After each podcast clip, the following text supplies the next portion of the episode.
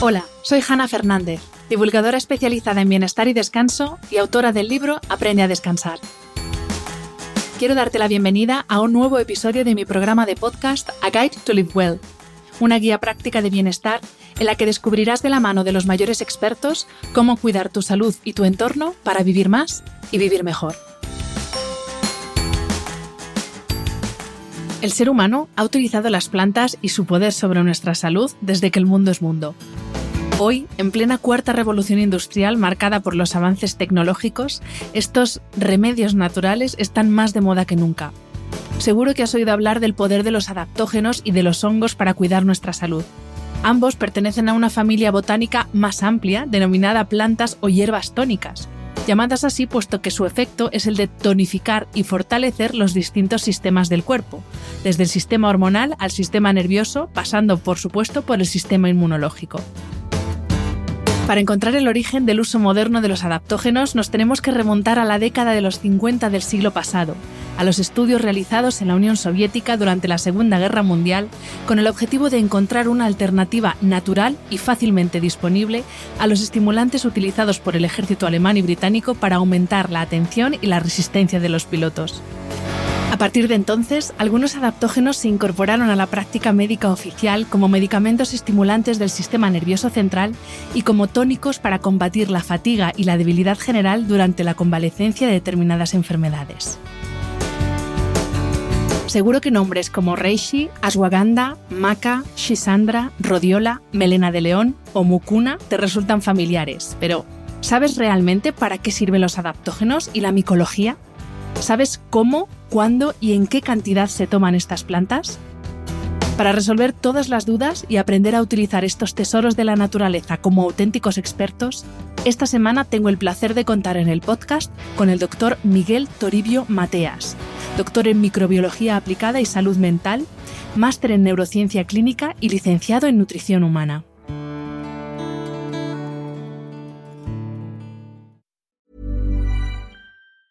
Many of us have those stubborn pounds that seem impossible to lose, no matter how good we eat or how hard we work out. My solution is PlushCare. PlushCare is a leading telehealth provider with doctors who are there for you day and night to partner with you in your weight loss journey. They can prescribe FDA-approved weight loss medications like Wagovi and Zepbound for those who qualify. Plus, they accept most insurance plans. To get started, visit plushcare.com slash weight loss. That's plushcare.com slash weight loss.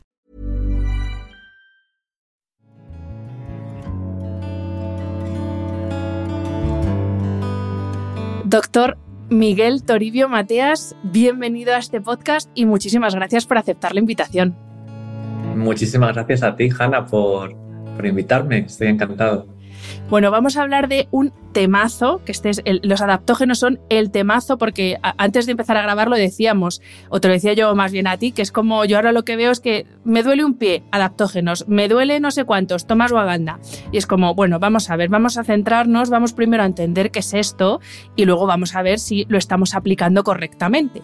Entonces, primera pregunta, sí o sí, tiene que ser esta, ¿qué son los adaptógenos y de dónde procede eh, esto, estas plantas?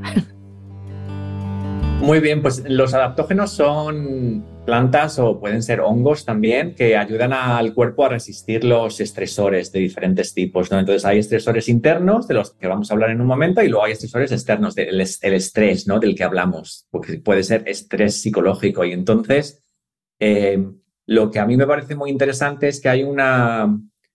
Se mezcla un poco lo que es un adaptógeno con un nootrópico, ¿no? que es como un otro compuesto que tiene propiedades muy parecidas, pero que el nootrópico se utiliza más para lo que es potenciar una función cognitiva que sea potente, ¿no? Entonces, eh, cuando hablamos del estrés, normalmente el efecto que tiene el estrés en el cerebro es que a lo mejor estás cansado, no te funciona la, la memoria que trabaje automáticamente para acordarte de cosas que sean del pasado muy pasado y del pasado muy reciente, para cambiar entre memorias, todo ese tipo de cosas, ¿no? Agilidad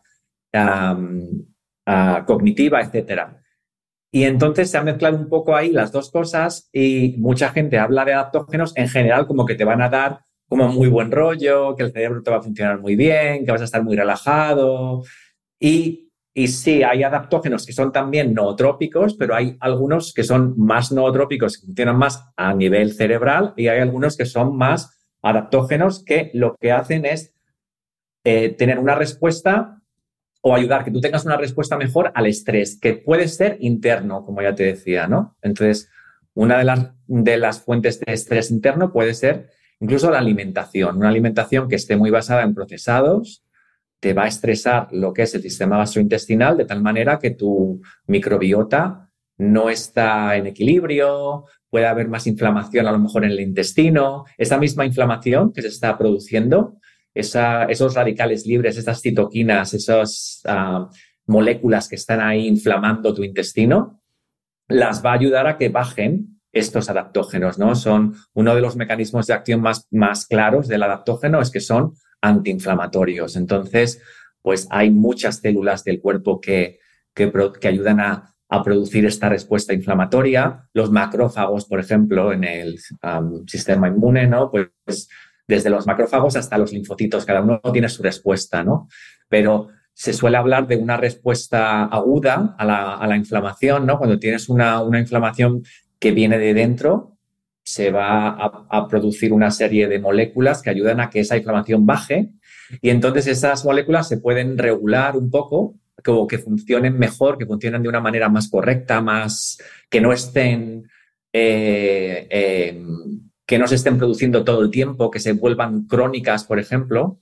Entonces, esas citoquinas de respuesta, de, de, esta respuesta aguda, que funcionen muy pronto y que terminen muy pronto. Entonces, los adaptógenos ayudan a esto. Y luego también tienen una, otro solapamiento que yo veo que se habla mucho y se confunde es que el adaptógeno pues también puede ayudar a que funcione mejor la gestión de la energía, ¿no? Entonces la, energía se produce en las mitocondrias, eh, se produce pues la moneda de energía, el ATP, ¿no? En la, digamos, en la, en la mitocondria y la mitocondria tiene que estar sana en sí misma, estas plantas industriales que hay dentro de cada célula para producir energía, de lo que comemos y de, la respiración, etcétera, tienen que estar sanas esas mismas plantas para, para producir una energía adecuada. ¿no? Y entonces esto también, el, adaptógeno, a través de una serie de mecanismos que son basados en polifenoles en realidad, ¿no? porque cada adaptógeno tiene una serie de antioxidantes que son potentes y que van a funcionar siempre de estas maneras, ¿no? Regulando las mitocondrias,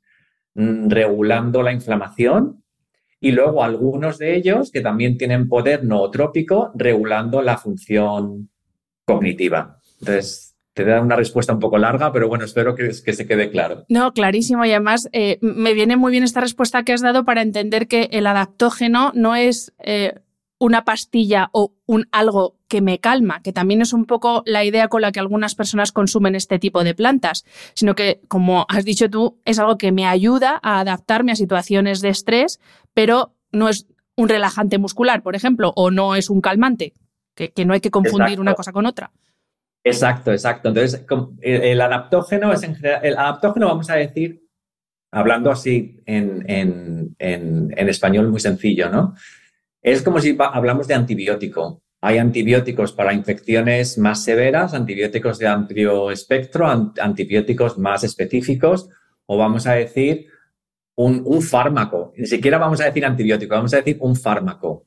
cuando si vas a la farmacia con una receta, puede ser desde un antibiótico hasta un antipsicótico. Entonces hay una gama de, de función de esos fármacos que te pueden dar con una receta que es inmensa, ¿no? Entonces, eh, decir adaptógeno es como es que el cuerpo se adapta mejor a lo que te, a lo que tú estés, por lo que tú estés pasando, ya sea una situación que venga determinada por un, un, estrés externo, que normalmente lo solemos asociar con el estrés psicológico, ¿no? Pues un estrés de que, pues estábamos hablando ahora de perros, ¿no? Que nos estresamos por, por, nuestros perros.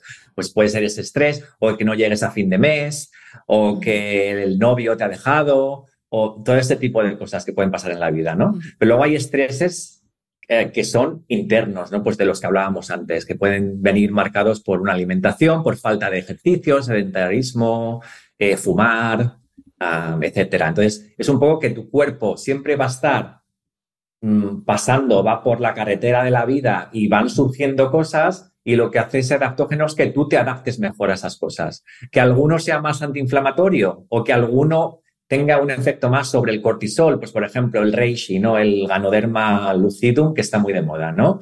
Pues tiene un efecto regulador sobre el cortisol. ¿Qué pasa? Si tú estás un poco em, con una situación de mucho nervio, ¿no? Con una situación en la que tu cortisol está por las nubes porque te levantas ya con una respuesta de cortisol muy aguda por la mañana tiene que suavizarse durante el día y no se suaviza. ¿Por qué? Porque tienes una situación que a lo mejor tienes un pariente enfermo, tienes una situación difícil en casa, tienes situación financiera difícil, una situación espiritual tuya, que estés mal contigo mismo, ¿no? Todas estas cosas son subjetivas, ¿no? Esto va a hacer que tu, que tu cortisol esté alto. Entonces, ¿qué va a pasar? El cortisol no es lo único que hay también. Es, la gente habla mucho como el cortisol es el responsable de todo, lo bajas y ya se ha curado todo. No. Entonces, ¿qué pasa? Hay neurotransmisores también. Hay un neurotransmisor muy importante que es la acetilcolina, que te da como más subidón, digamos, y la dopamina, ¿no? Como que te mantienen en alto. Y hay otros que, son, que mantienen un poquito más en bajo. La serotonina te calma, el GABA te calma.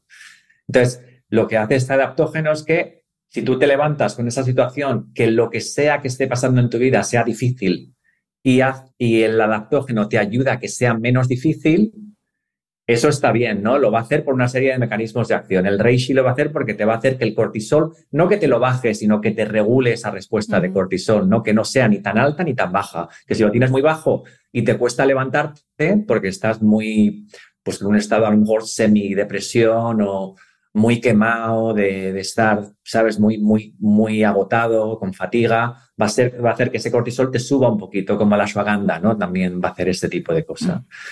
Que tienes que bajarte un poquito porque es una frecuencia muy alta y estás como que es, los nervios pueden contigo, ¿no? Va a hacer que influya en el GABA, el GABA te va a bajar un poquito, ¿no? O hay otros adaptógenos que son menos normales de los que habla la gente, pero que a mí me gustan mucho, que eh, como el extracto de corteza de pino, por ejemplo, el pignogenol, que no es un adaptógeno clásico, digamos, la gente no habla de él como un adaptógeno, pero es una fuente de, de, polifenoles muy fuerte que influye también neurotransmisores, eh, influye el GABA y influye la serotonina. Entonces, ¿qué pasa? La serotonina es como el neurotransmisor de que te quiero, que te quiero dar un abrazo y que luego me duermo. Ese es el, efecto de la serotonina. Me quiero dormir abrazado a ti. Ese es un poco el, lo que hace la serotonina. Entonces, si queremos tener un poco de eso, a lo mejor este nos va a ayudar. Que a lo mejor luego sea antiinflamatorio y, haga que haya menos inflamación en la piel, por ejemplo, que es lo que hace este, este, este compuesto específicamente, estos polifenoles del pino. Pues también lo hace, ¿no? Pero que sea la solución a todo, ¿no? A la, a todo lo que te pase en la piel, pues no va a ser. Entonces hay muchos ejemplos de los que podemos hablar. Sí. Luego, luego vamos a entrar más en detalle en algunos de ellos, pero eh, quería aprovechar que has mencionado el reishi para preguntarte por la micoterapia. Porque claro, e, entiendo que los adaptógenos son todos de origen vegetal, ¿correcto? ¿Es así? Sí. Sí. ¿Y la micoterapia eh, estaría dentro de la familia de los adaptógenos o se considera otro tipo de, de planta medicinal o terapéutica, no sé cómo llamarla? Yo creo que sí que lo podemos considerar como parte de los adaptógenos, pero no todas las, no todos los hongos son adaptógenos. entonces, o, a lo mejor le podemos dar un poco la vuelta a la tortilla decimos que sí, pero son que, la, función adaptógena del hongo viene a través de un mecanismo de acción que no es el usual, no es el que vamos a decir de antiinflamatorio básico o de que te haga sentir bien cerebralmente, ¿no?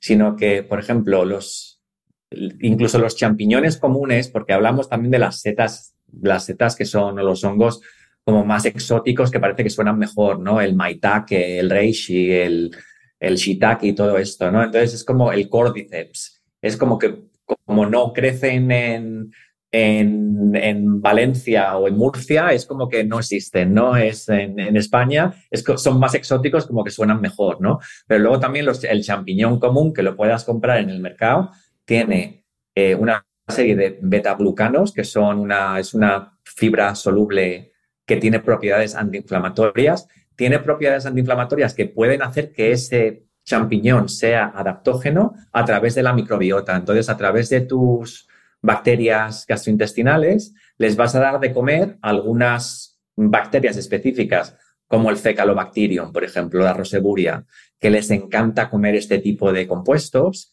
los, el ruminococcus, los, los, los, los digieren de tal manera que al final aparecen otros compuestos que ellos hacen, estas bacterias hacen, que es como el butirato, por ejemplo, ¿no? El ácido butírico, que es antiinflamatorio y tiene una serie de funciones en el cuerpo que a lo mejor incluso le podríamos llamar también adaptógeno, ¿no? Porque si, va, si miras a, al eje intestino-cerebro, es como que lo lubrica, ¿no? Como que funciona mejor cuando hay más butirato. Eso está, claramente se ve en literatura científica. Es, alucinante los, eh, los, mecanismos, es que estoy alucinando los, claro, el mecanismo de funcionamiento a nivel fisiológico, lo complejo que es. Sí, es que cada uno es, cada uno es de su padre y de su madre, un poco hablando así en plata, ¿no? Porque es como decir, el adaptógeno, eh, es como te decía antes, es como decir, vamos a hablar de las plantas, es que plantas medicinales, es que cada una va a tener una serie de compuestos. Si luego miras a de dónde viene el mecanismo de acción, de cuál es la raíz. Siempre va a haber como un, un, polifenol ahí o algo parecido, un flavonoide, algo que le da una tanina, una saponina, va a haber algo ahí, una, una molécula química que le va a dar esa propiedad a esa planta, ¿no? Entonces, pues, por ejemplo, eh, el té verde, que también lo podemos, el matcha, que lo toma la gente, ¿no? Pues, mm, ¿de dónde viene el, mecanismo? Pues tienes varias, lo, desglosas y tienes varios compuestos. Ahí tienes L-teanina, que es más nootrópico, es un aminoácido que está en el té, en todos los tés está, no solo en el té verde, pero parece que en el té verde hay más, por lo que se ve en, en literatura. Y luego, este es un aminoácido que han hecho estudios en, Oriente, donde se ve que gente que medita han comparado el estado meditativo del cerebro y las ondas cerebrales que están emitidas en el, estado de meditación con eh, las ondas cerebrales que se emiten cuando, cuando has tomado té o cuando has tomado L-teanina. Entonces, se ha encontrado como una relación. Entonces, se ve que entras en un estado que no es meditativo, digamos, pero que tienes como más enfoque y al mismo tiempo estás con energía, no es como que te duermes, ¿no? Entonces es como que te, calma, pero al mismo tiempo estás una energía calmada y enfocada. Entonces tienes la L-teanina que te da esto, pero luego tienes las catequinas, que son otro tipo de compuestos en, el té, eh, igualmente en todos los tés, en el té blanco, en el té negro, en el té verde, pero parece que en el té verde es como que suena más exótico, ¿no? Entonces las, estas, estas catequinas se descomponen en el, en el intestino grueso por una serie de bacterias, se convierten a una catequina que es más compatible con lo que el ser humano entiende, porque muchos de esos compuestos son muy difíciles de entender por una célula humana. Entonces necesitas a que las bacterias te desglosen un poco esa información. Es información, mm. pero es información que es muy complicada. Entonces, te lo tiene que traducir un poco la bacteria y ya tu cuerpo lo entiende. Entonces, los mecanismos de acción siempre van a ser un poco basados, están, están basados en este tipo de funcionamiento. Ahora que hablas de, de, bacterias, has mencionado ya en un par de ocasiones la microbiota. Claro, entiendo que es fundamental para que todo esto de los adaptógenos tenga sentido, que nuestra microbiota esté en un estado óptimo, porque eh, de hecho, bueno, y esto ahora me, corregirá si no es verdad, pero se dice que, eh, no sé si el 80% o 90% de la serotonina que, que fabricamos, la fabricamos con la microbiota intestinal. O sea, claro, entiendo que si esa microbiota no funciona adecuadamente, por mucho adaptógeno que tomemos, nuestra respuesta al estrés o, ese objetivo antiinflamatorio que podemos tener al tomarlo no va a funcionar. Esto es correcto, sí. Y bueno, lo puedes aplicar un poco a todo, ¿no? Si no tienes una microbiota que esté relativamente eh, en equilibrio para ti, que lo que se está viendo a través de estudios que se hacen ahora, como con una tecnología más sofisticada, que ya cada vez se va viendo, se va viendo que hay cambios muy rápidos en la microbiota, ¿no? De incluso de dos días te puede cambiar radicalmente, ¿no? De dejar de comer un, alimento, de cambiar a lo mejor de comer más proteína, más fibra o estos cambios que los solemos hacer porque también mm, vamos cambiando de una moda a otra, ¿no? Se pasa de, vamos haciendo una dieta ketogénica y pasamos de esto a una dieta muy alta en carbohidratos porque nos apetece el carbohidrato y dejamos la grasa y comemos marca y luego volvemos y le damos mucho mucho trabajo al, al, intestino, ¿no? En este tipo de situaciones y lo hacemos todos, ¿no? Todos somos un poco culpables, ¿no? Porque hay mucha información y nos apetece cambiar. Es la naturaleza humana. Y entonces, si, si no tienes una, una microbiota que para ti esté en un estado de equilibrio, que sea tu, tu, propia microbiota esté, esté equilibrada, esto va a ser diferente para ti que para otra persona. Entonces hay cánones que se pueden utilizar un poco uh, para decir, si tienes más bifidobacteria, pues a lo mejor hay más probabilidad de que tu microbiota esté sana. Si tienes más productores de butirato, también puede estar más sana que si tienes menos, o más lactobacillus, por ejemplo. Pero bueno, son como pautas, digamos, no son como, digamos, no es una no son obligatorios mm. todos esos criterios. Pero vamos, me refería más a, eso, hay que, hay que prestar atención primero casi a la microbiota, porque si no, no sucede eso que nos decías antes, que en muchos casos estas bacterias son las que procesan esa información para, para que nuestras células la entiendan y la aprovechen. Entonces, que a veces empezamos la casa por el tejado. Sí, definitivamente. Tienes que tener una, diversidad buena, que no siempre significa que la diversidad sea buena, porque puedes tener patógenos que también incrementan la diversidad, que son diversos. Entonces es como, pero tener una serie de bacterias, si te has hecho un test de heces y ves que tienes pues más de las bacterias que en general se consideran positivas o que contribuyen a la salud, siempre vas a estar en, en un sitio mejor para para sacar beneficio de estos adaptógenos. Porque como no es es como un extracto muy purificado en una, en una extracción etílica o algo así, ¿no? Que para mí yo prefiero tomar lo que es la comida entera o un polvo o algo, ¿no? Que me dé fibra además del, del polifenol o lo que sea.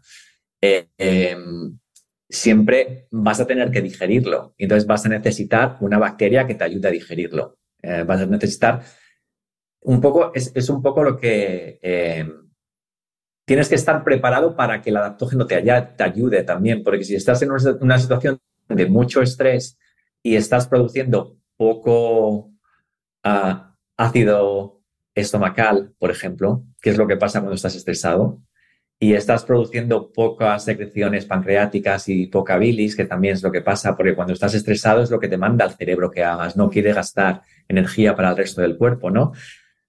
Esto, al mismo tiempo, por mucho adaptógeno que tomes, te vas a tener, vas a tener que conocerte a ti mismo, a ti misma y, permitir que el adaptógeno te ayude. Entonces es un tema un poco que me encanta porque los adaptógenos mm, en realidad vienen un poco de una tradición ayurveda, una tradición de medicina china tradicional, eh, se utilizan mucho en Oriente. Entonces, las tradiciones de medicina de estos sitios son como que sí que le prestan energía, le, prestan, le, prestan, atención a la energía, ¿no? Una cosa que en el sistema occidental de medicina es como vudú, ¿no? Si hablas de energía ya eres alternativo. Mientras que existe en estos sistemas de, de salud, existe el concepto de la energía o del chi o del ki, de, del yin y el yang, de, de la energía un poco espiritual, ¿no? Entonces estamos en un punto humano que por todo lo que está pasando en el mundo mm, complementa un poco a lo que se está viendo en la ciencia, que se necesita tener ese punto un poco más, te tienes que conocer a ti mismo o a ti misma, ¿no? Para que te ayude ese compuesto. En vez de decir, no, es que en vez de tomarme mil miligramos de esto, me voy a tomar tres mil y sí o sí me va a ayudar, ¿no? Porque más dosis va a significar más, más beneficio, ¿no? Y no es siempre el caso, ¿no? Em, los adaptógenos, eh, doctor, eh, bueno, digamos que eh, actúan sobre muchísimos sistemas de nuestro organismo, pero como no podemos hablar aquí de todos los sistemas porque estaríamos días, me gustaría que nos centráramos en el efecto que tienen los adaptógenos en tres sistemas que son especialmente o que se ven especialmente perjudicados por el estilo de vida moderno, que son sistema nervioso, el eje neuroendocrino y el sistema inmune. Como digo, eh, eh, no podemos decir los adaptógenos solo actúan sobre el sistema nervioso, no, porque ya hemos visto que actúan sobre el organismo en general. Pero sí que me gustaría, me gustaría que hablásemos eh, sobre el efecto de los adaptógenos sobre estos tres sistemas, por eso, porque son los que más sufren, yo creo, con el estilo de vida este tan loco que llevamos, y también porque son como esa, esa promesa que se da cuando, sobre todo las marcas que fabrican adaptógenos, adaptógenos lo que prometen es eso, pues sobre todo lo que prometen es que vas a estar más calmado, que vas a estar más foco, pero bueno, pero vamos a ver si esto es verdad o no. Entonces, si te parece, vamos a empezar por el sistema nervioso central y cómo actúan estos adaptógenos sobre nuestro sistema nervioso. Muy bien. Pues lo primero es ver un poco, volver a, esos mecanismos de acción, ¿no? Entonces yo creo que para cada adaptógeno se puede, vamos, vamos a decir, por ejemplo, que se puede desglosar eh, pues una serie de propiedades, si tienen un efecto sobre hormonas específicas, si tienen un efecto sobre neurotransmisores, si tienen un efecto establecido sobre el eje intestino-cerebro también, el uso tradicional también nos puede ayudar un poco a comprender, ¿no? Porque si ya sabemos que en China hace 3.000 años lo utilizaban para regular el sistema nervioso, pues ahí ya nos puede dar una, una pauta, ¿no? De utilización y ah, de, uso. Y, luego eh, la manifestación del sistema nervioso, que es un poco la salud mental, ¿no? Si, si hmm. hay estudios hechos sobre salud mental, por ejemplo, o, o condiciones que estén alrededor de la salud mental, como la fatiga, por ejemplo, o así, ¿no? Entonces, si hacemos damos un ejemplo y hablamos de la rodiola, por ejemplo, que se utiliza mucho, ¿no? Entonces, ¿qué pasa? La rodiola tiene una serie de polifenoles que ayudan a, a través del intestino, se ha visto también, ¿no? Que están, son metabolizados por eh, una serie de bacterias en el intestino, intestino grueso, y ayudan a que haya menos inflamación a nivel intestinal, que luego se traduce en menos inflamación en todo el cuerpo. Entonces, un poco el mecanismo de acción, es antiinflamatorio, pero luego tiene un efecto sobre, de equilibrante sobre el cortisol y la adrenalina. Entonces, ¿qué pasa? Que si tienes sobre todo una situación en la que el, cortisol esté un poquito bajo, si te encuentres con fatiga, hay estudios clínicos hechos con rodiola en los que se ha visto que te ha dado más, más posibilidad de que te levantes por la mañana con más energía y que te dure esa energía durante el día, ¿no? Luego también en otras situaciones en las que se utiliza mucha energía, ¿no? Pues en entrenamiento, por ejemplo, deportivo, se ha utilizado la, la rodiola para ayudar a, la, a la, capacidad de, entrenamiento. Eh, ¿Tiene efectos antiinflamatorios? Sí, y tiene efectos antiinflamatorios sobre citoquinas como el TNF-alfa, por ejemplo, la IL-6, que son citoquinas de fase aguda. Entonces, es difícil de, eh, em, de responder a tu pregunta desde el punto de vista de vamos a hablar de los que hagan tengan efectos sobre este sistema, ese sistema y, este, y otro sistema. Porque son todas las todos los adaptógenos van a tener un poquito de efecto en los tres. Es verdad. Entonces, de que lo he eh, dicho yo misma en la pregunta y luego te he hecho la pregunta. No, no, está bien, está bien. Entonces, más que decir, más que ponerlos en un, en, en, un cuadrado cada uno, decir, mira, estos hacen estos, estos, lo otro y lo otro. Es como, en vez de, acercarnos, lo que tenemos que hacer es un poco echarnos para atrás y verlo desde otro punto de vista más amplio. Entonces ahí ves un poco las propiedades. Pero bueno, en general, eh, una de las cosas que ya hablé antes eh, es la, la capacidad de reducir o de, bueno, más que reducir, es de regular la manera en la que el cuerpo produce esta respuesta inmunológica al estrés. Entonces, el estrés puede estar, puedes, la respuesta interna al estrés puede ser porque tengas muchas células que están defectuosas y que se tienen que suicidar, que se llama apoptosis, y tienen que luego eliminarse. Entonces, este proceso estamos programados para que nuestro ADN sepa hacerlo sin tenerle que explicar nada. Ya las células salen ya sabiendo lo que van a durar y cuando llega su momento de irse, se suicidan y se limpian del cuerpo y ya está, ¿no?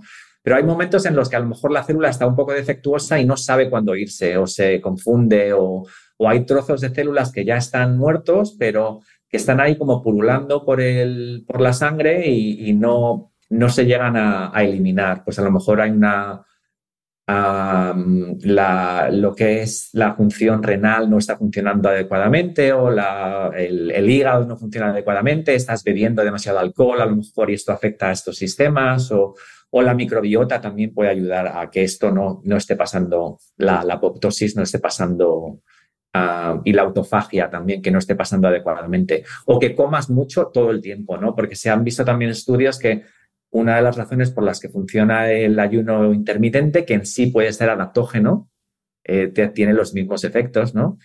Es por la, porque ayuda a regular esta función inmunológica, ¿no? Entonces, se, depura mejor la sangre de estos trozos de célula muertos que se tienen que, limpiar.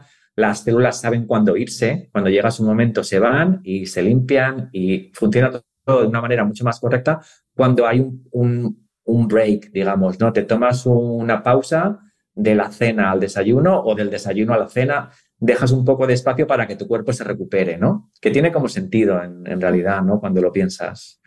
Ah, y entonces toda, hay una serie de células que producen su respuesta propia a estos estreses y pues son los macrófagos producen una serie de citoquinas como o estas de fase aguda, ¿no? La IL-1, la, el TNA, el TNA, el TNA-alfa, el eh, IL-6, etcétera. Los linfocitos podrán hacer otra serie de cosas, ¿no? Como producir anticuerpos. Todo esto es como que carga el cuerpo. Entonces es como pensar que el cuerpo es como una barca y cuando la barca está muy cargada se va a hundir. Entonces lo que vamos haciendo es permitir que esa barca vaya dejando equipaje un poco en algunos malecones, ¿no? Por ahí para que vaya, vaya ligera y pueda seguir navegando. Y eso es una cosa de la que se habla también en, psicología eh, y en neurociencia, que hay una, una carga, a los, se llama una carga alostática, que quiere decir que se habla de, de homeostasis o de equilibrio en general en el cuerpo y luego cuando el equilibrio es como muy dinámico porque no está, no es fijo, no, no estás mirando a un, a un cuerpo como una foto, sino que es un cuerpo como una película, ¿no? Que la vida es una película, no es una foto. Entonces, como van pasando cosas, este dinamismo con el que van pasando cosas se llama alostasis, y entonces, y es un término científico.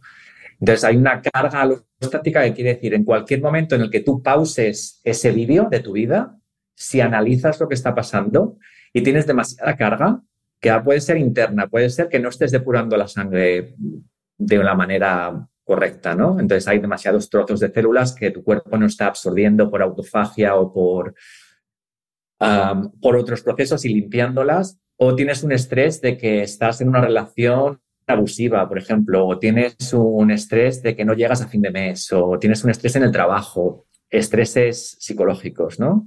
O tienes un estrés interno que puede estar basado en inflamación. Pues está tu, a lo mejor tienes ah, intestino irritable, ¿no? Entonces te produce, aparte de estrés físico y psicológico, pues estás ahí con una situación o tienes colitis o, tienes una rodilla mal, o todo esto son estreses, ¿no? Entonces es como pausas el vídeo, miras, todo esto son, ayudan a que la carga sea más alta y cuanto más alta sea la carga, más beneficioso va a ser tomar un adaptógeno.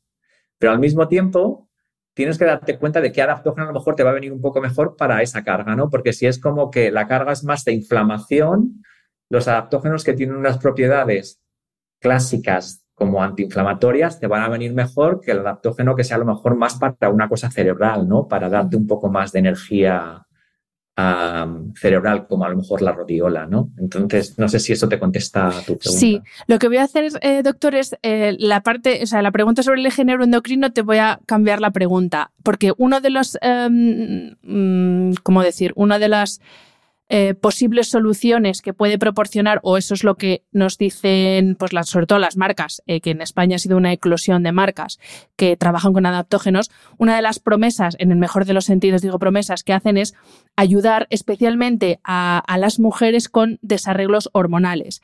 Eh, cada vez eh, la perimenopausia, y esto, vamos, lo sé por, por, lo que leo, pero también por, por, mi entorno, por las mujeres con las que hablo, los síntomas de la perimenopausia comienzan cada vez antes, quizá fruto de este estilo de vida tan poco saludable que llevamos a veces. Y esa perimenopausia en muchos casos se traduce en desajustes hormonales que alteran desde el ciclo menstrual, el, estado de ánimo, la capacidad de concentración, el sueño. Entonces, una de las promesas que hacen, eh, o, sí, es que digo promesas porque no sé qué palabra decir, pero bueno, una de las eh, indicaciones de, los adaptógenos es precisamente para ayudarnos con esos desequilibrios hormonales. Y quería preguntarte si esto es así o no, y hasta qué punto podemos esperar eh, que solucionen estos desequilibrios o es algo que nos puede ayudar a aliviar síntomas, pero que tampoco nos esperemos que va a ser esto la panacea.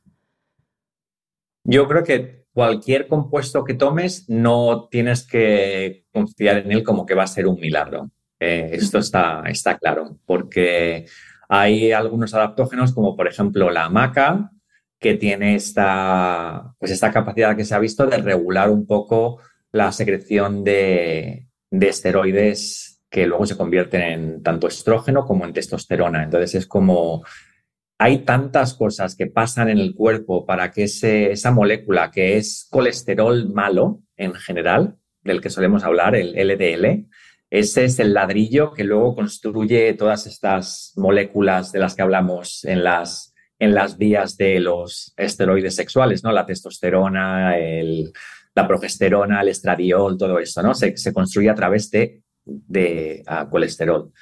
Desde ese punto que empiezas con el colesterol y lo conviertes en estrógeno o en progesterona y cada uno de los desequilibrios que hay en esas vías químicas para que se conviertan en una cosa y en otra tienen una serie de consecuencias clínicas que luego tú te vas a encontrar pues con mucho nervio o que tienes ganas de llorar o que no tienes ganas de levantarte o son, las manifestaciones son muy amplias dependiendo de las, de las combinaciones que también son muy amplias esto no te lo va a poder solucionar la maca ni, ni, ni, que te tomes 10 adaptógenos juntos. O sea, hay polvos de que, que, te, que, te, prometen más porque tienen 10 adaptógenos. Entonces es como que más es mejor, ¿no? Vamos a, vamos a echar aquí un poco de todo en un saco y va a ser mejor.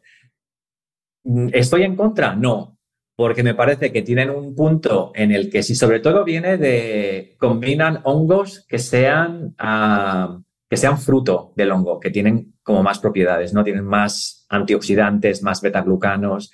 Tienen, a, a, lo mejor tienes una melena de león, tienes maca, que sea maca entera, no un extracto, sino que sea maca pulverizada. Entonces, ¿qué pasa? Ahí vas a, vuelves a lo básico, que son las fibras, aparte de los polifenoles.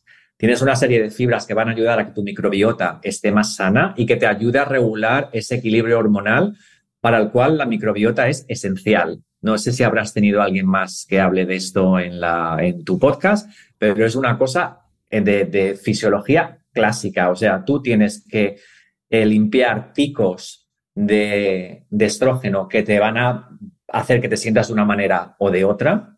Tienes que limpiar picos de testosterona, tanto en hombre como en mujer. Tienes que limpiar colesterol de los dos, del bueno y del malo, que también habrá picos que a lo mejor no se utilice a lo mejor contribuye a que se produzca más progesterona o más que, a lo mejor no la necesitas. Hay gente que sí, pero en tu caso a lo mejor no.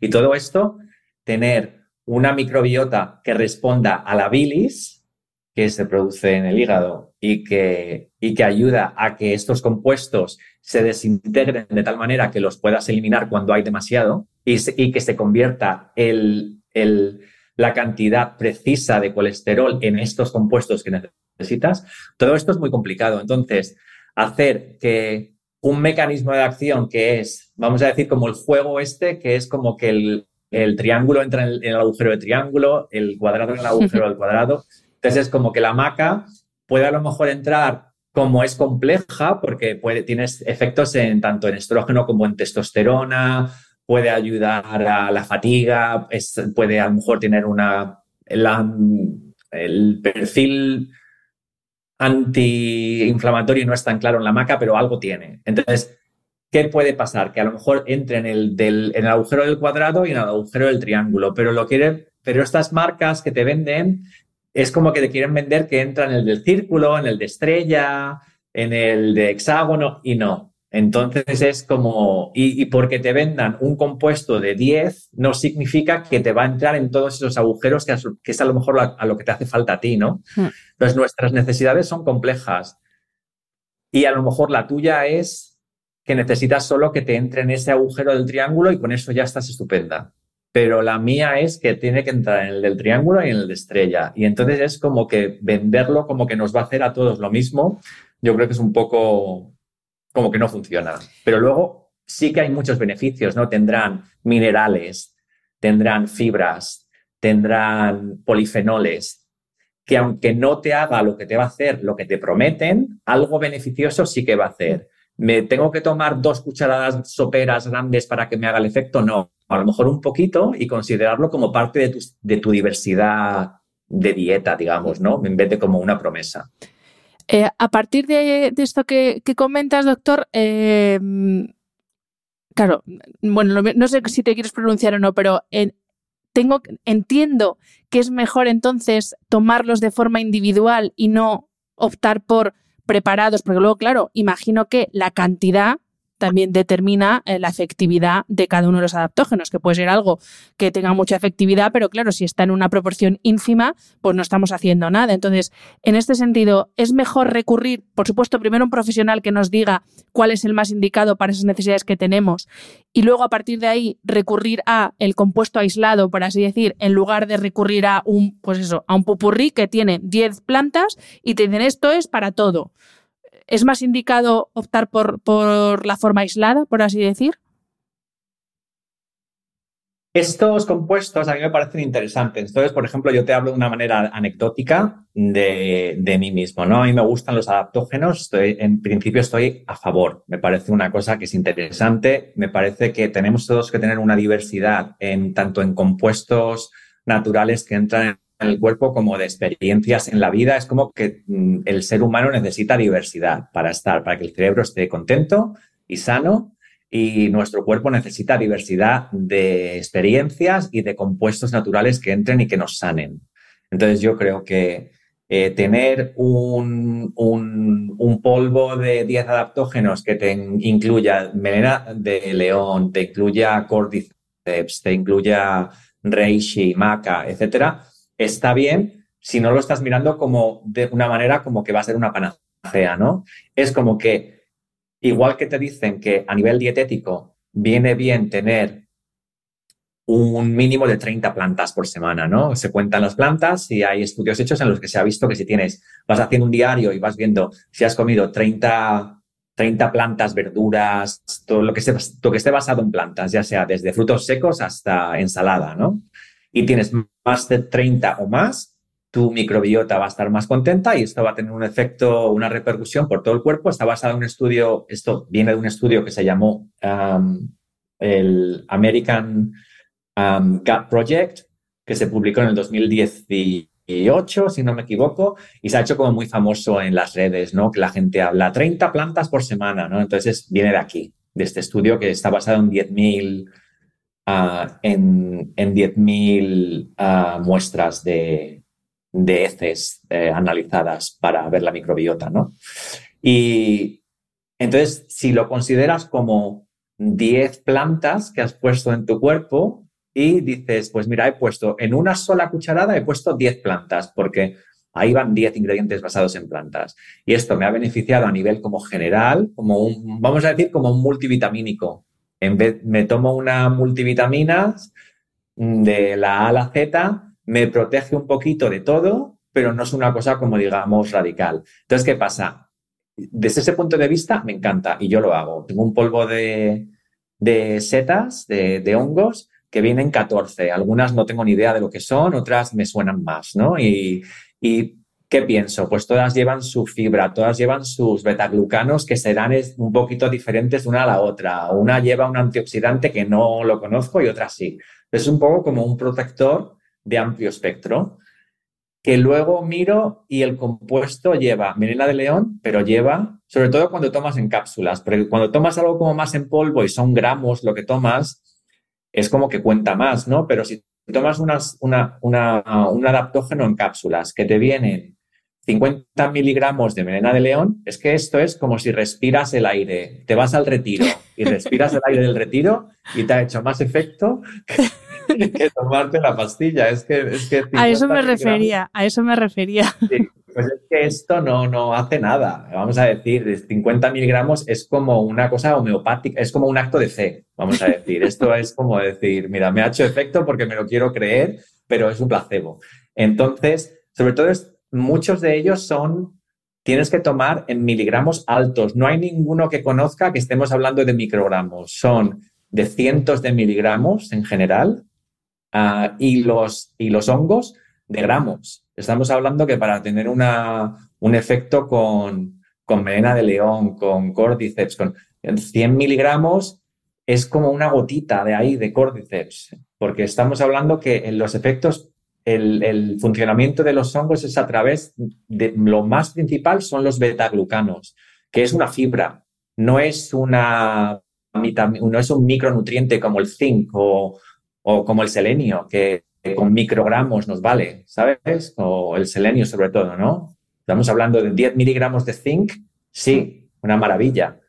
100 mm, miligramos de selenio, vale pero 100 miligramos de cordyceps es como una cosa como vacua. Entonces, eh, sí, hay que mirar. Y si lo que nos interesa es, o vamos a decir, mira, voy a interpretar la ciencia de tal manera que va a ser un poco más innovadora y me parece que con los estudios que hay hechos, que son preclínicos, que están hechos en animales y en, en tubos de ensayo, voy a confiar que la melena de león me va a ayudar al cerebro, me va a ayudar a la reparación, a la neurogénesis, todo esto, que se van a crear conexiones nuevas y neuronas nuevas.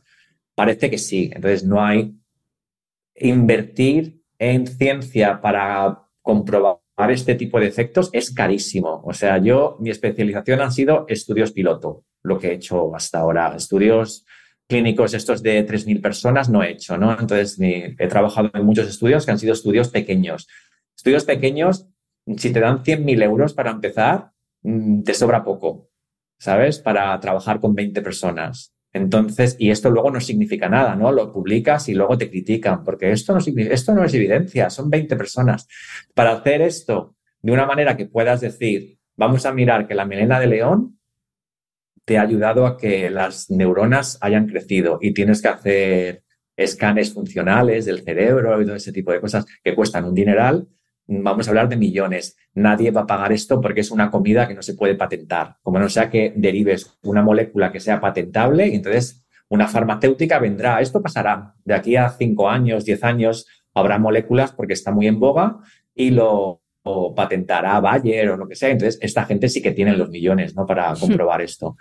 Pero como no hay estudios ahora que te digan eso de una manera como que te puedas fiar, voy a decir, me voy a fiar y viendo lo que hay publicado, me voy a tomar la melena de león. Te tienes que tomar una cucharada de melena de león en la que haya 5 gramos de melena de león a lo mejor, o 3 gramos, o, ¿sabes? malo no te va a pasar nada, porque es como si, como si comieras melena de león, que es un hongo que se puede comer y lo puedes freír con ajos. Entonces, vamos a decir, si te comes una seta, no te comes 3 gramos de seta. Cuando comes setas fritas o salteadas, te has comido 200 gramos de setas. Y estas setas son adaptógenas también. También tienen, si comes níscalos, si comes ah, mm, cualquier seta que cojas del campo, eh, champiñón blanco que compres en el mercado, es, es, que tienen los mismos compuestos y no te comes 100 miligramos. Many of us have those stubborn pounds that seem impossible to lose, no matter how good we eat or how hard we work out. My solution is PlushCare. PlushCare is a leading telehealth provider with doctors who are there for you day and night to partner with you in your weight loss journey. They can prescribe FDA-approved weight loss medications like Wagovi and Zepbound for those who qualify. Plus, they accept most insurance plans. To get started, visit plushcare.com slash weight loss. That's plushcare.com slash weight loss.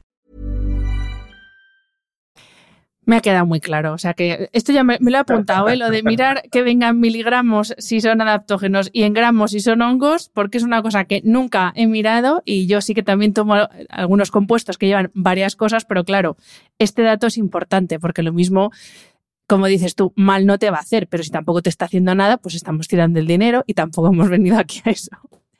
Pues sí, exacto. Verlo con esta, con esta, desde esta lente, ¿no? Que, que, bueno, que un poquito a lo mejor te va a ayudar, pero es como ese multivitamínico así baratillo, que no te ha costado 40 euros, que es súper, súper, que tiene de la A a la Z de vitaminas y te da un poquito de vitamina A, un poquito de vitamina D, pero no es una cosa como súper protectora, es como, digamos, es un fondo de armario. Hmm. Entonces, ese fondo de armario, vale, pero que quieres una cosa como más un reishi porque quieres que te ayude al estrés y a la fatiga y te levantas como con ya con nervio y quieres que te regule ese nerviosismo, que te ayude a controlar el cortisol, que te relaje un poquito porque tiene efectos sobre el GABA. Entonces te tienes que comprar un reishi solo, que lo hay. Hay reishi de todo tipo, orgánico y sin orgánico, de todos los tipos. Y te echas una cucharadita de reishi, te lo tomas como un café, que está muy bueno. Y entonces es otra historia, no es como...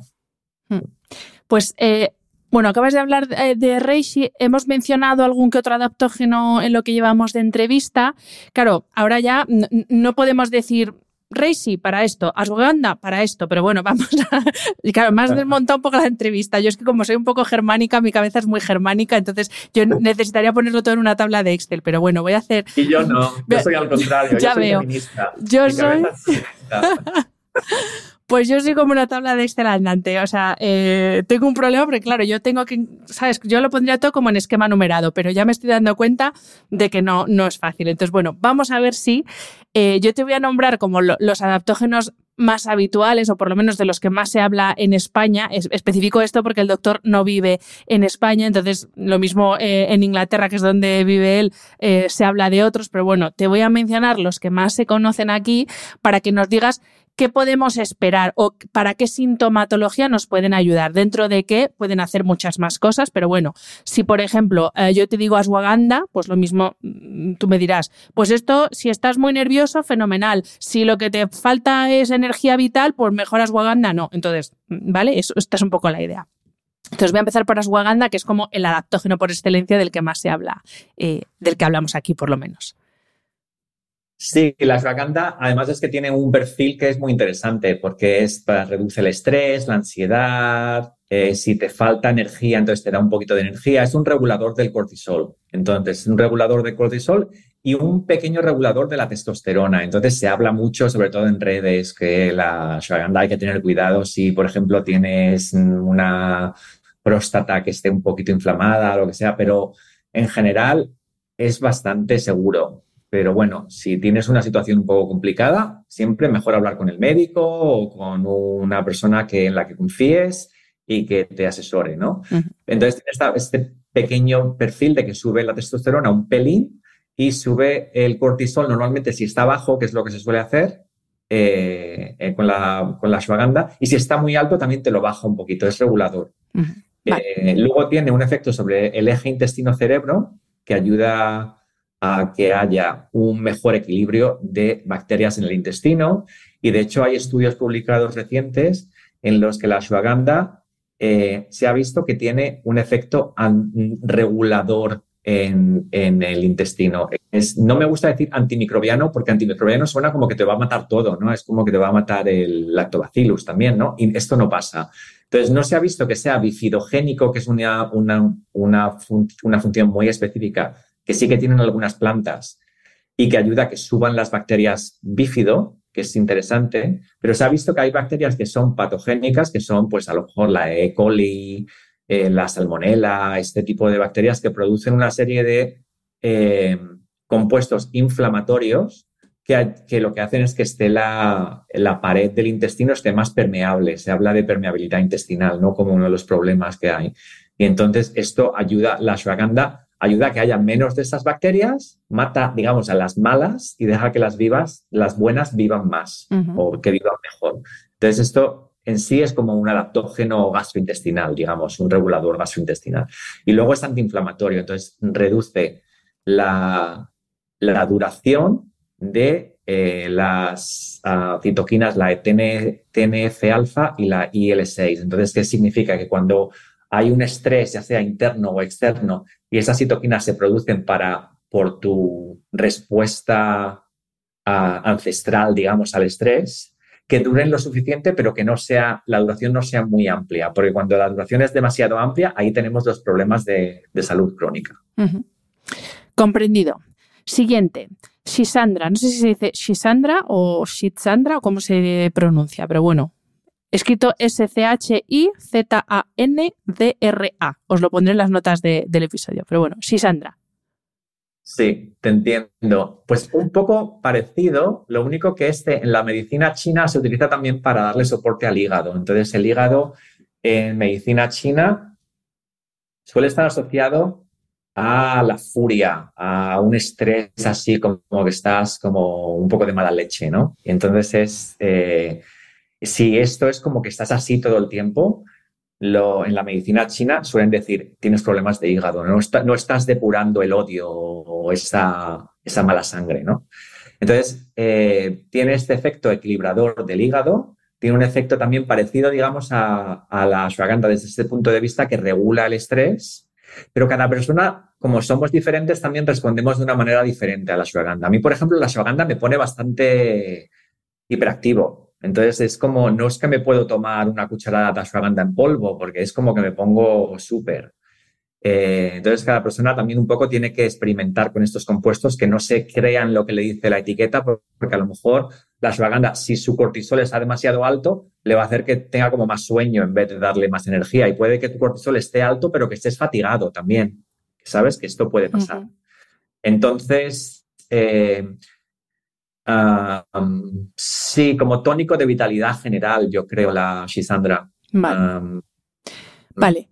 Eh, la maca, que también has hablado antes, y es curioso porque estaba pensando, digo, la maca eh, empezó siendo un superfood cuando se puso aquí de moda lo de los superfoods y ahora ha pasado a categoría de adaptógeno. o sea, me río porque es como que a veces me parece como absurdo las, las, las tendencias ¿no? y, las modas. cuando, ya llevas, cuando, ya llevas, una temporadita, cuando ya eres granadito como yo, que, ya tengo 50 años y lo has visto que llega una moda y luego se va y vuelve otra, es como te hace gracia. Pero bueno, está bien, la vida es así. Pero bueno, se mantiene, o sea que entiendo que la maca es, eh, tiene su efectividad, porque además está también, bueno, todas son, de hecho, de origen ancestral, o sea que lo utilizan culturas eh, desde hace muchísimo tiempo, no son nada, son descubrimientos nuevos.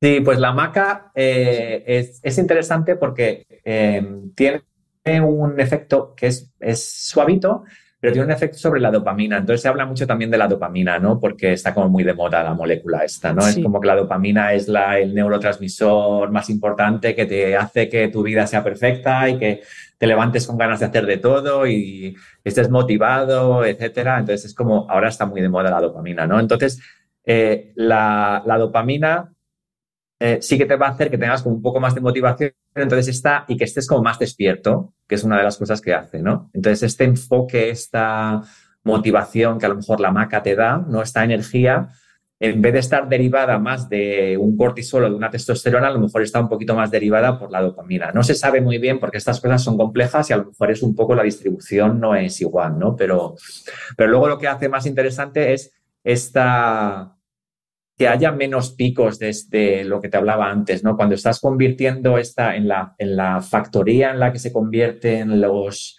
los productos crudos en el producto final, eh, en, las, las, vías, las vías metabólicas se convierten el colesterol en, hormonas sexuales, eh, la maca hace que no haya tantos picos de testosterona o tantos picos de, de estradiol, de, estrógeno, etcétera. Y entonces es como que las hormonas funcionan un poquito mejor. Eh, es lo que se suele notar con la maca, es lo que la gente nota y más energía. Hmm. Vale, siguiente, Shatavari, que este es uno de los que, de los que más he leído que eh, actúan sobre el equilibrio hormonal y luego los, los síntomas asociados a esos desequilibrios hormonales. Sí, pues un poco como la maca también, un poco es, si te imaginas esta fábrica donde se convierte los, el producto crudo en, la testosterona, en el estrógeno, etcétera, pues un poco que funcione un poco mejor. Y los efectos son complejos, eh, tiene un poquito de, efecto antiinflamatorio, también tiene un poquito de efecto que, te, vas, te vas a sentir un poquito mejor cuando estás como a lo mejor más fatigada en el ciclo o así. Entonces se suele utilizar en este, en este contexto. Eh, rodiola, que ya nos has hablado antes, pero este también junto con ashwagandha. Eh, de hecho, muchos de los suplementos eh, venden combinación de rodiola y ashwagandha. Entonces, rodiola, ¿para qué puede estar más indicado? La rodiola a mí me gusta mucho porque hay estudios clínicos que en muchos de ellos no hay, entonces es como que está como más investigada.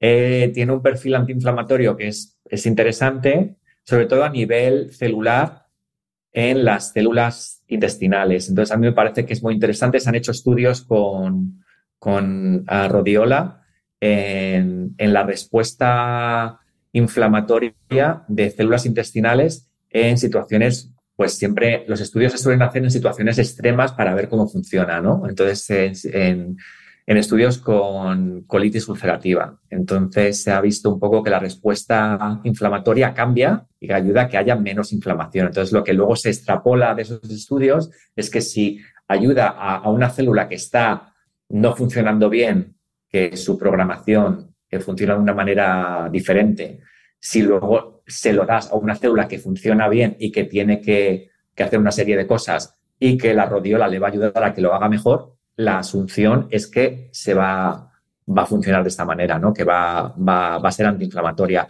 Entonces, ya hemos hablado, todo lo que sea antiinflamatorio a nivel gastrointestinal, para mí es un ganador. Entonces, me parece interesante. Y luego, si tienes fatiga, está muy bien estudiada para la fatiga. Entonces, la gente que se levanta con fatiga crónica o y no que sabes que, la, fatiga crónica es un poco como que la gente no se lo cree, ¿no? Cuando lo tienes, porque es como una condición invisible, ¿no? Puedes estar estupendo de cara, pero luego estás súper fatigado. Entonces, para este tipo de, situaciones, la rodiola me parece un suplemento muy interesante.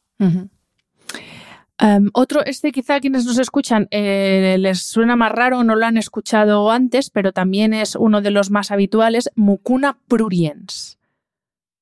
La mucuna pruriens es una judía eh, que se machaca en polvo y se utiliza para, como fuente de L-Dopa. Entonces, la, la L-Dopa es lo que se da es un medicamento que se da a levodopa, se da a, es una, una versión de la dopamina que se da a personas que tienen problemas con el metabolismo de la dopamina o que tienen poca dopamina. Entonces, suele, eso se suele dar en el Parkinson's. Entonces, ha habido algún estudio que promete, no son estudios súper largos ni con muchísima gente, pero que promete como una alternativa a la, a la terapia farmacológica, digamos, tradicional, que es con, con, una receta de L-Dopa eh, personalizada para, para, cada, para cada individuo. Y en personas que no son pacientes de Parkinson, que, o sea, ¿cuál es la, ¿cuál es la sintomatología sobre la que podría actuar? Entonces, la dopamina, cuando la hay, entonces la dopamina, cuando no funciona bien en el cerebro, puede haber una serie de, casos en los que puede estar indicado. Entonces, por ejemplo, en el, en el trastorno de deficiencia de atención y hiperactividad, eh, puede funcionar.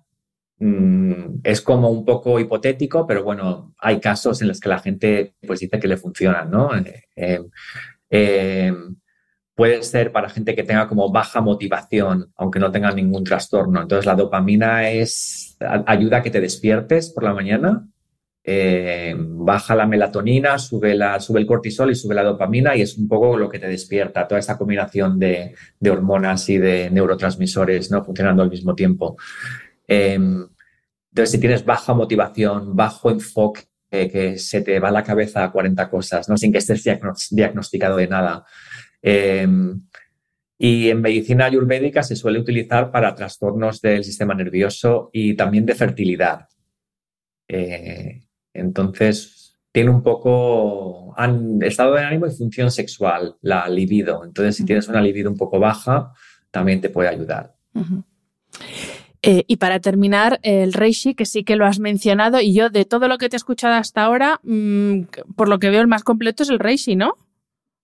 El reishi a mí me gusta mucho porque es muy versátil. Algunos saben fatal, la verdad, porque son, son muy amargos. En el amargor viene también de los polifenoles, ¿no? Que es como que son, son, tienen un sabor diferente. Entonces es como algunas de estas de esos alimentos son muy ricos en, en compuestos que son amargos en, en, la naturaleza. Y entonces el reishi está, sabe bueno, sabe, hay gente que lo toma como si fuera un café, se lo echan con agua caliente, esto no afecta al contenido de, lo que lleva.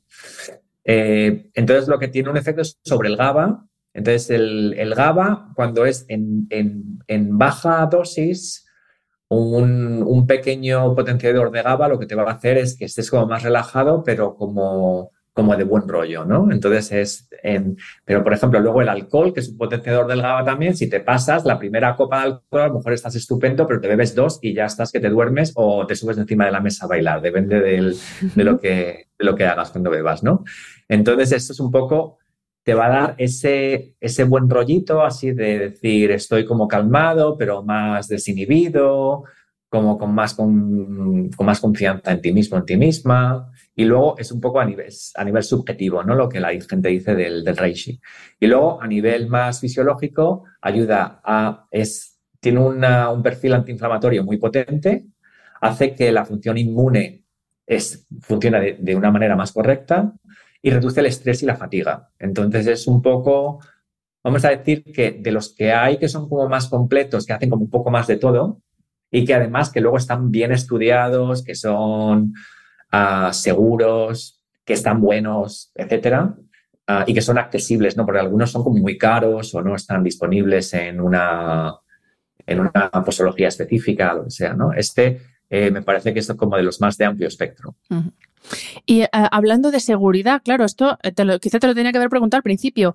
¿Quién no debe o lo puede tomar cualquier persona, hombre, mujer, eh, da lo mismo la edad, mujer embarazada, mujer lactante, niños.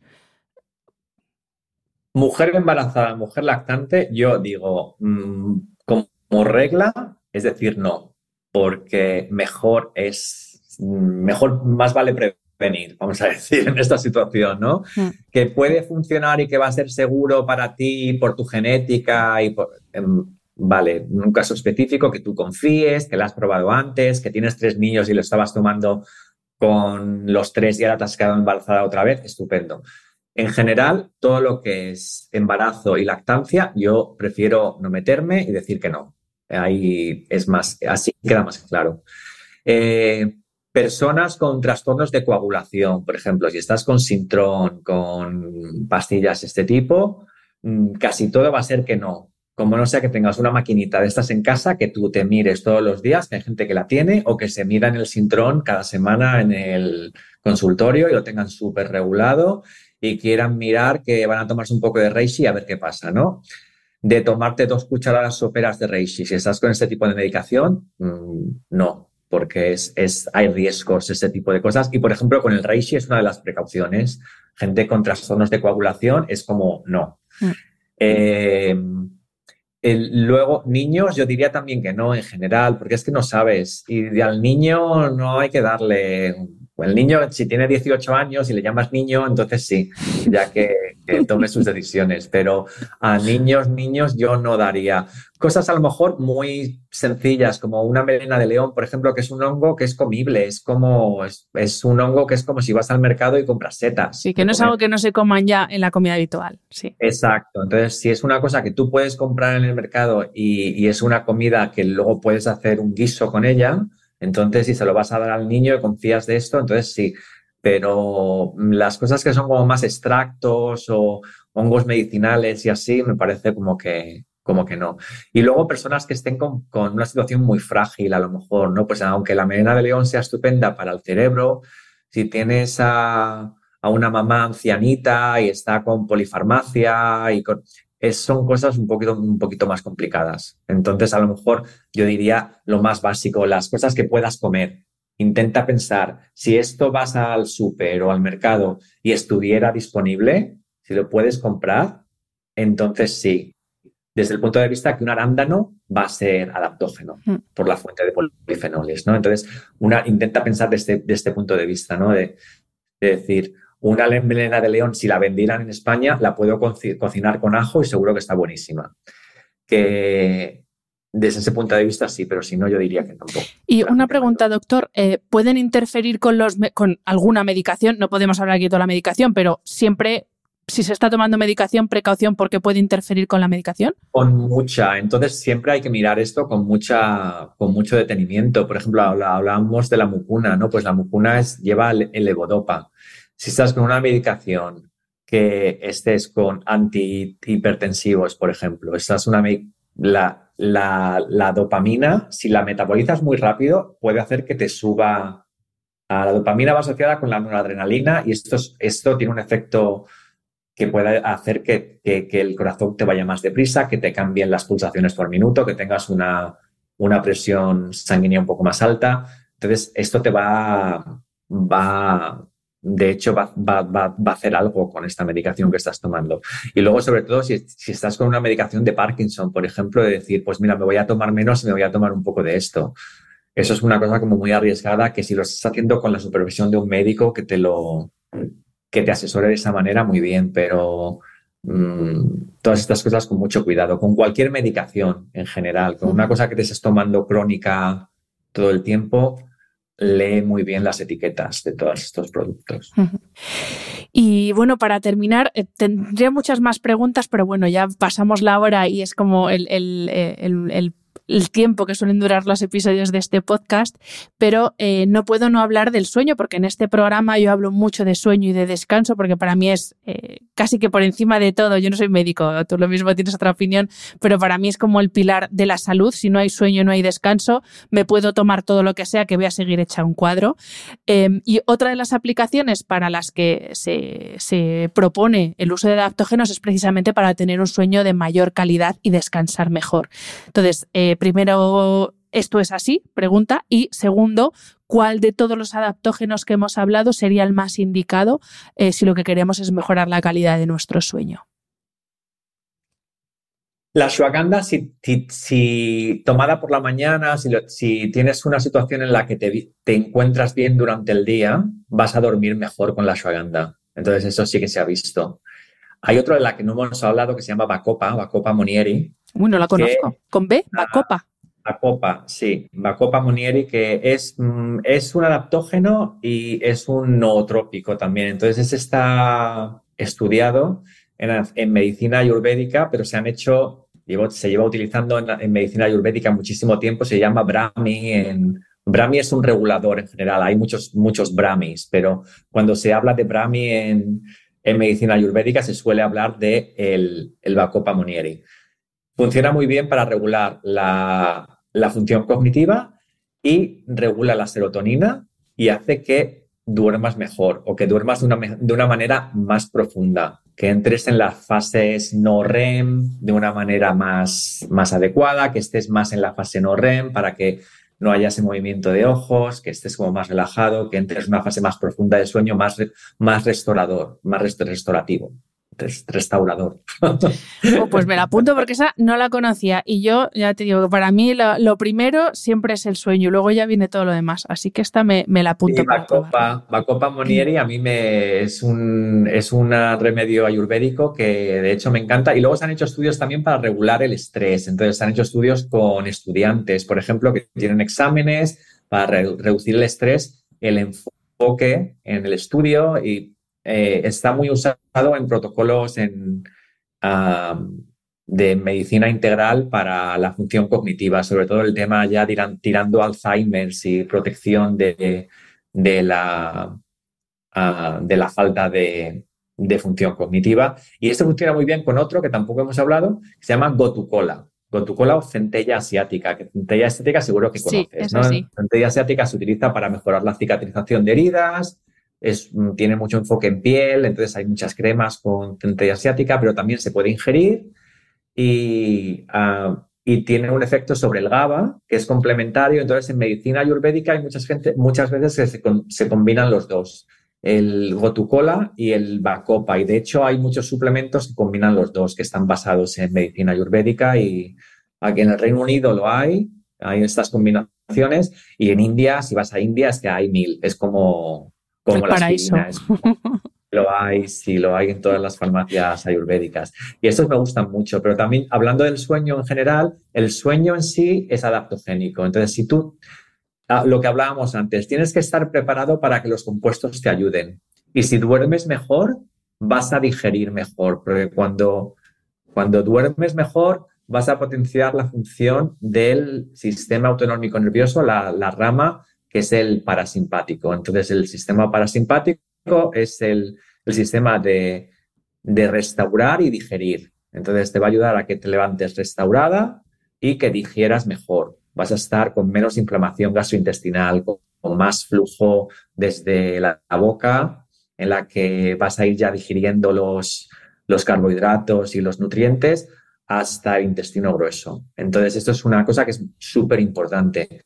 Si tienes problemas que los quieres mm, manejar a través, los quieres gestionar a través de un adaptógeno, pero están como muy fuera, son problemas pues con una pareja, con un trabajo tóxico, con todo esto. Son cosas que por mucho adaptógeno que te pongas, sí vas a estar más resiliente, pero que son decisiones que tienes que tomar. Entonces, cuando la vida te da estos mensajes, a lo mejor esa relación tóxica no te viene bien y entonces te va a hacer mejor que dejes a esa relación tóxica que no inflarte de adaptógenos.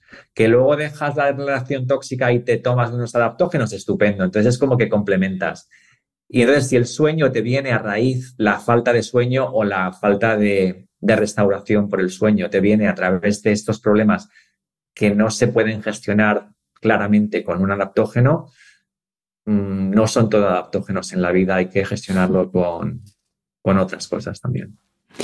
Pues, eh, doctor, muchísimas gracias. Qué placer. Eh, bueno, he tomado una cantidad de notas, no sé si me has visto, mira más al papel que, a ti, pero eh, qué interesante eh, y sobre todo qué mundo por descubrir, porque la verdad es que me parece interesantísimo este mundo. Millones de gracias y a los que nos están escuchando, que no se me olvide decirlo, porque yo tengo un problema con la cocina y es que no se me da bien y, y nunca sé qué comer. Y especialmente tu cuenta de Instagram, compartes muchas cosas de, muchísimo interés, pero también compartes muchas cosas eh, relacionadas con qué comer y cómo comer para cuidar nuestra microbiota y cuidarnos en general. Así que digo, esto que no se me olvide recomendarlo. Eh, millones de gracias. Qué placer así de escucharte. Muchas gracias. A ti, Ana. Muchas gracias a ti.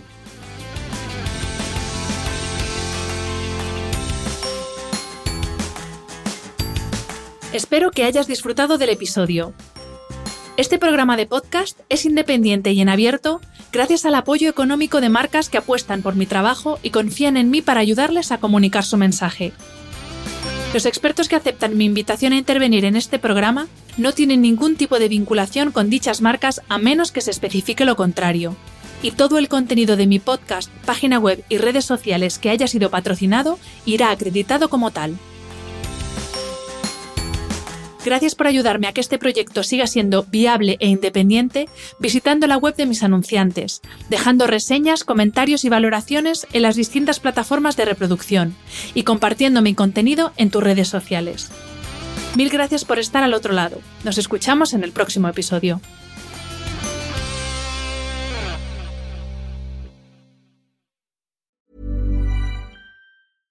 Imagine the softest sheets you've ever felt. Now imagine them getting even softer over time. That's what you'll feel with Bowl and Branch's organic cotton sheets. In a recent customer survey, 96% replied that Bowl and Branch sheets get softer with every wash. Start getting your best night's sleep in these sheets that get softer and softer for years to come. Try their sheets with a 30-night guarantee. Plus, get 15% off your first order at bowlandbranch.com. Code BUTTERY. Exclusions apply. See site for details.